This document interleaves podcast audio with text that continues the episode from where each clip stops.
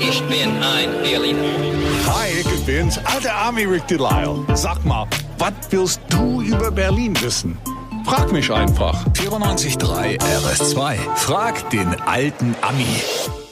Nichts reimt sich auf Rick. Außer dick. Doch! Aber das, Das sind alle ja Schweinewitze. Das sind alle Schweinewitze. Hi, good morning, Gerlinde. Und good morning, Janine aus Brandenburg. Guten Morgen. Oh, was für eine Stimme. Hast du mal an Radiokarriere nachgedacht?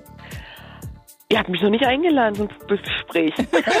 Nein. Gespräch. Dafür bin ich nicht zuständig, sorry. Aber für die Fragen bin ich zuständig. Ja. Was hast du für eine? Also ich habe das Gefühl, dass in keiner anderen Stadt es so extrem chaotisch ist wie in Berlin, was die Hausnummern betrifft. Ich suche von einer Freundin das Haus, wo die gerade hingezogen ist. Auf der einen Straßenseite gehen die Zahlen hoch, auf der anderen Seite wieder runter. Warum ist das so?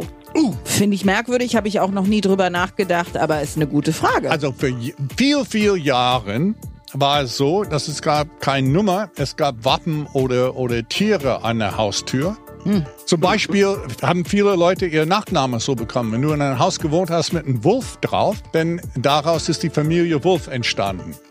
Zum Beispiel. Aber das war schwierig, für, gerade für Postboten. Und dann entschied man, Häuser fortlaufend zu nummerieren. Also das ging bei eins auf der einen Straßenseite los, kehrte am Ende der Straße wieder zurück und ging weiter bis zum 100 oder wie auch immer, wie viel sie gebraucht haben. Coole Idee, aber irgendwann mal ist der Stadt ein bisschen gewachsen und die Straße auch.